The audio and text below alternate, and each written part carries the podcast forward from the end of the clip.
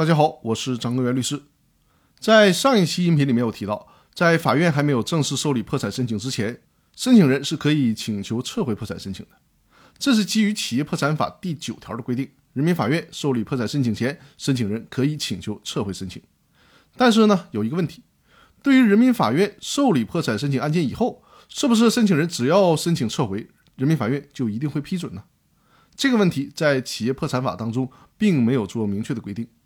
如果按照民事诉讼法的规定，人民法院立案后作出判决前，当事人可以撤诉。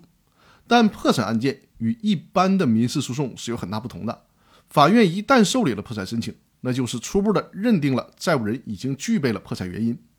所以说呢，无论是债务人提出破产申请，还是债权人提出破产申请，所涉及的利益关系就不再仅限于申请人了。当债务人具备破产原因的时候，其他的债权人的利益呢，也依赖于破产程序进行保障的。如果允许申请人在破产申请后随意的撤回申请，一是可能损害债权人整体的利益，二是呢，在法院受理破产申请的裁定作出之后，一系列的法律程序就已经开始了。如果在这个时候允许申请人撤回申请，就会造成一定的损失。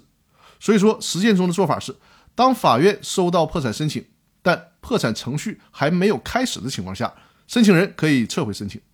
但是在法院受理了破产申请之后，破产程序都已经开始了，申请人再请求撤回申请，这种情况下，人民法院通常是不予准许的。那好，本期的音频就分享到这里，感谢各位的收听，我们下期继续。